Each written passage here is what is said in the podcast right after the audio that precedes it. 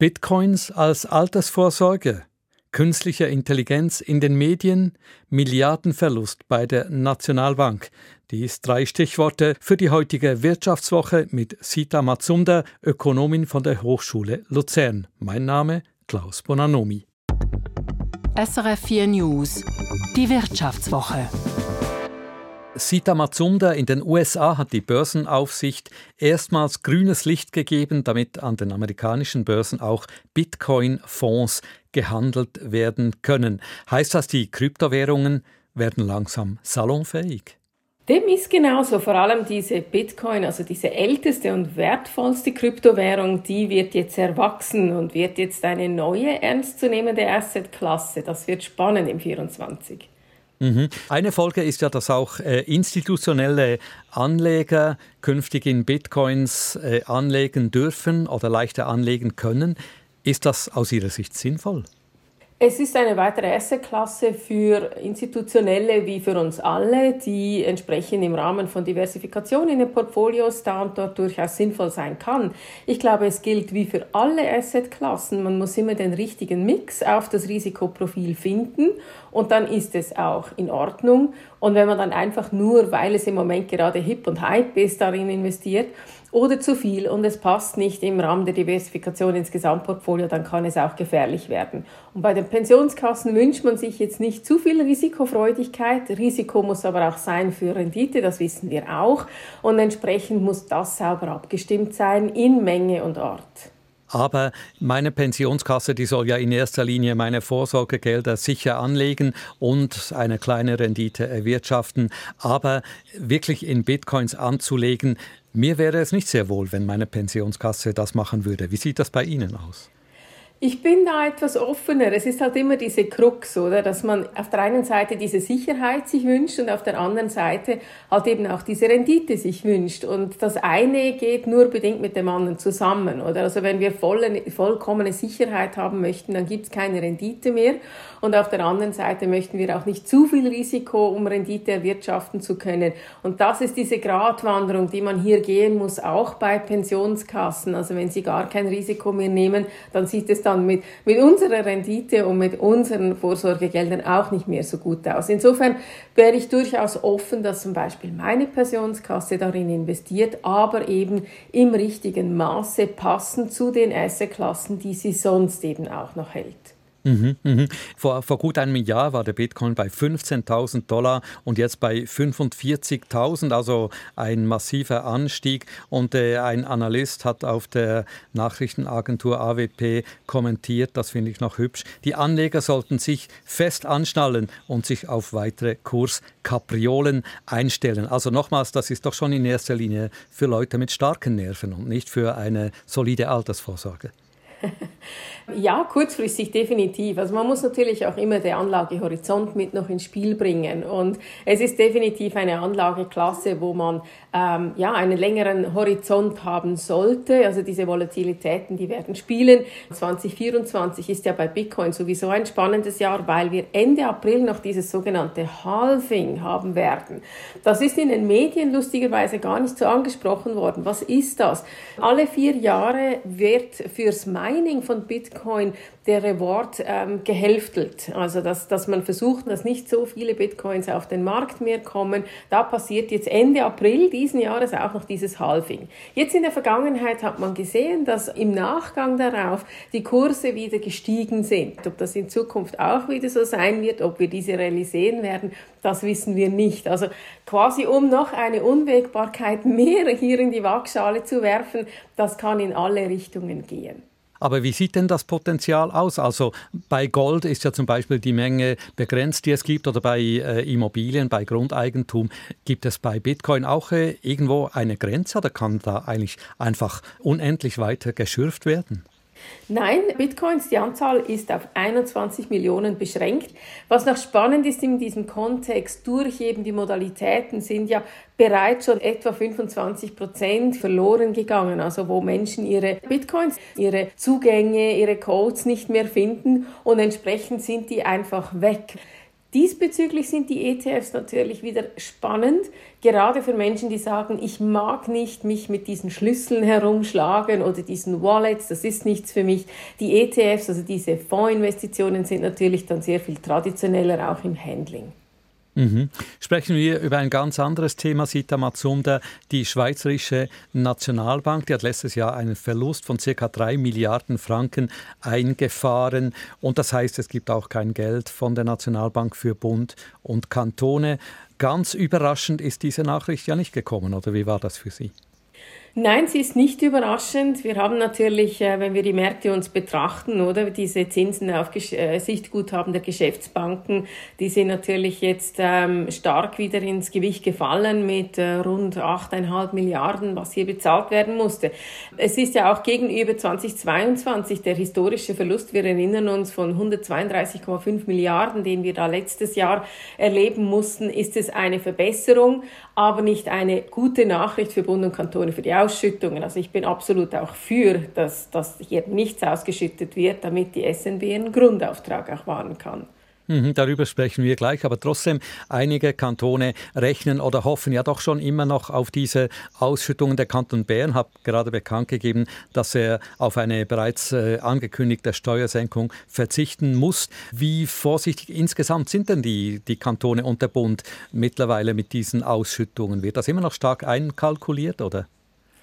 Es tut mir natürlich leid für alle jene, die in Bern Steuern zahlen, dass das nicht kommt. Nichtsdestotrotz ist es richtig. Es ist schon so, die, die Kantone sind unterschiedlich unterwegs, wie sie mit diesen Geldern umgehen. Bern und Zürich haben für dieses Jahr noch damit kalkuliert gehabt, werden ihre Budgets anpassen müssen. Kanton Luzern hat bis 2027 beispielsweise bereits schon ohne diese Gelder budgetiert. Persönlich glaube ich, müssen wir dahin kommen, dass das ein nice to have ist, wenn man, wenn man das hat, aber nicht dass das feste Bestandteil oder eben auch relevanter Bestandteil eines Budgets ist. Das dürfte eigentlich nicht sein. Eben der Hauptauftrag der Schweizerischen Nationalbank ist ja nicht Gewinn zu erzielen, sondern für Preisstabilität zu sorgen ohne dabei die Konjunktur allzu stark abzuwürgen. Und das gelingt dir ja im Moment recht gut. Also wir haben eine Inflation unter 2%, wir haben eine Arbeitslosigkeit bei 2%. Könnte man also sagen, Auftrag erfüllt, auch wenn es eben keine Gewinnausschüttung gibt. Soweit ja. Also wir sehen ja auch in unserem Umfeld, wenn wir nur schon mal in Europa uns umschauen, wie sehen die Inflationsraten aus, wie sehen die Märkte aus, dann sehen wir, dass wir doch einigermaßen noch gut dastehen. Und entsprechend ist es mir sehr viel wichtiger, dass das gewahrt wird und halt diese Ausschüttungen nicht getätigt werden, weil halt gegeben die Situation kein Gewinn hat realisiert werden können.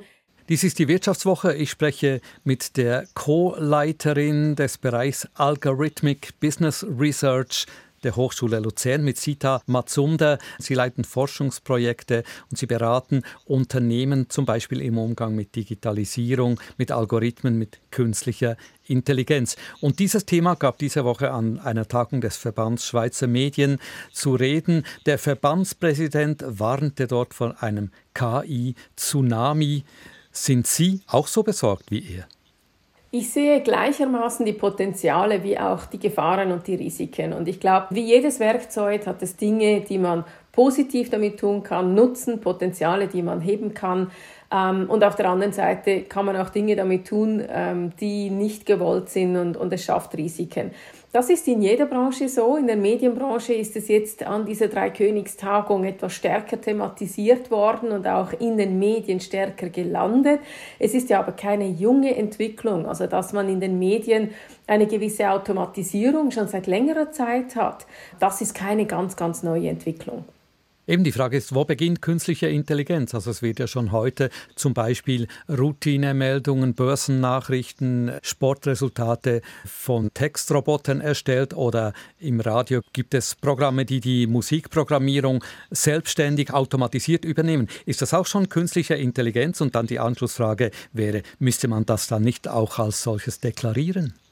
Zwei ganz wichtige Fragen. Also nicht überall, wo KI draufsteht, ist auch KI drin. Da kann man sich etwas drüber streiten, wo es beginnt. Sehr oft sagt man dann, wenn die Systeme eigenständig lernen und eine solche gewisse eigene Dynamik entwickeln können, dann sprechen wir von KI. Müsste man es transparent machen? Unbedingt. Also ich glaube, das ist der ganz, ganz wichtige Punkt. Genauso wie wir Transparenz machen müssten im Medienbereich, von wem stammen gewisse Aussagen, damit wir als Leserinnen und Leser das einordnen können. Das ist etwas, was wir im Moment noch sehr, sehr schlecht machen, diese Deklarierung. Es ist ja sehr vieles möglich mittels künstlicher Intelligenz. Ein Beispiel hat auch gerade letzte Woche noch zu reden gegeben. Da hat der SVP-Politiker Andreas Klarner im Wahlkampf ein Video gemacht mittels künstlicher Intelligenz, wo er einer grünen Politikerin, der Sibel Aslan, Dinge in den Mund gelegt hat, die diese niemals sagen würde und natürlich niemals gesagt hat. Das war natürlich ein ziemlich offensichtlicher Fake, aber es war eben trotzdem für mich erschreckend zu sehen, wie man da mittels künstlicher Intelligenz wirklich Fake News generieren und verbreiten kann. Der Politiker wurde dann gebüßt. Wie groß sehen Sie denn äh, diese Gefahr jetzt?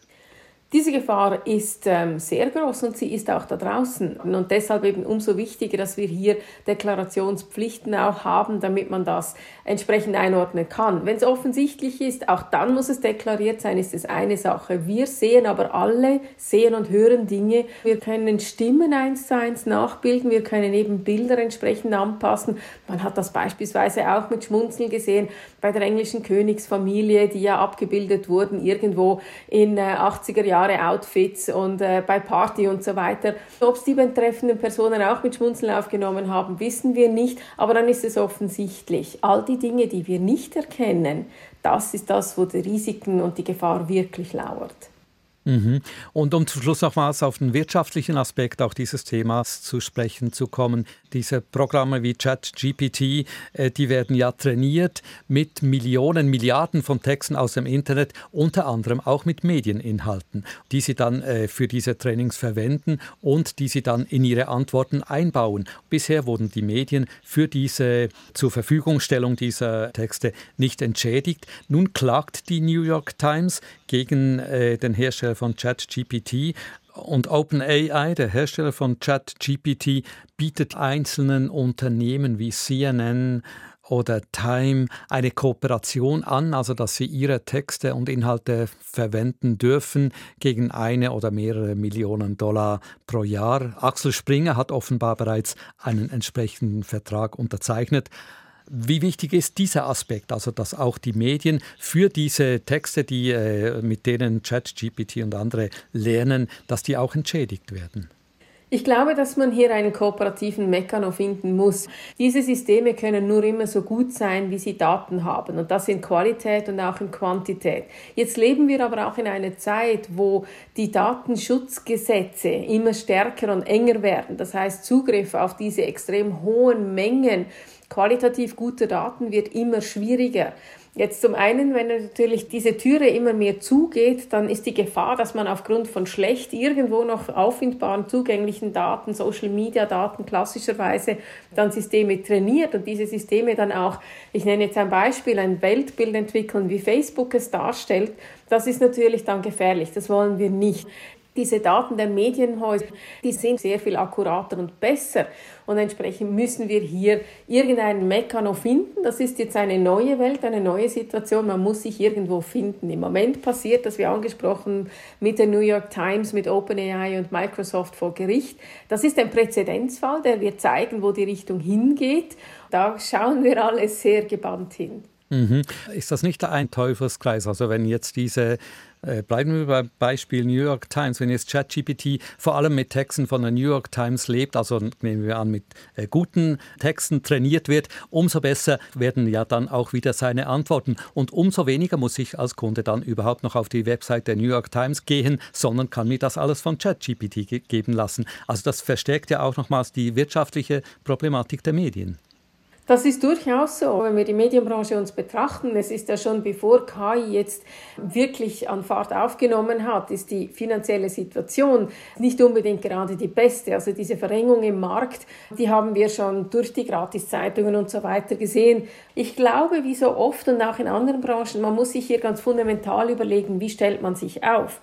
Dass man vielleicht gewisse Dinge automatisieren kann, dass aber der Mensch dann diese Interpretation, ein gewisses Qualitätsscreening darüber legt legt oder eben auch die kombinatorische Fähigkeit stärker spielen lässt. Das sind diese großen, großen Fragen, über die wir uns noch viel stärker eigentlich austauschen müssen. Was machen wir künftig, nicht nur in den Medien, wenn eine KI immer mehr diese Alltagsgeschäfte, diese, sagen wir mal, redundant werdenden Standardprozesse abbilden und übernehmen kann?